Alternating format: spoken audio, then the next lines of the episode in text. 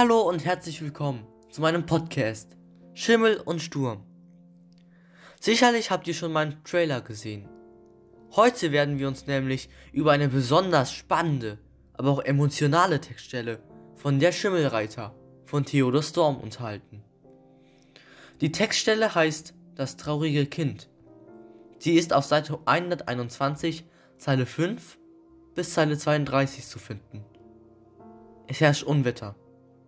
Hauke Haien möchte zum Kok und alles nochmal überprüfen. Danach schwingt er sich auf seinen Schwimmel und reitet los. Jetzt fragt ihr euch vielleicht, was ich mit schwingt er sich auf seinen Schimmel meine.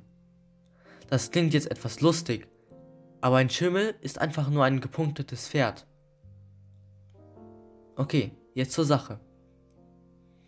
Vienke versucht ihn zu stoppen, wird aber von dem Knecht aufgehalten und mit der Mutter ins Haus gebracht.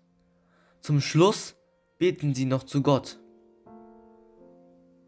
Ich finde diese Textstelle sehr emotional, da das Kind einfach von ihrem Vater getrennt wird.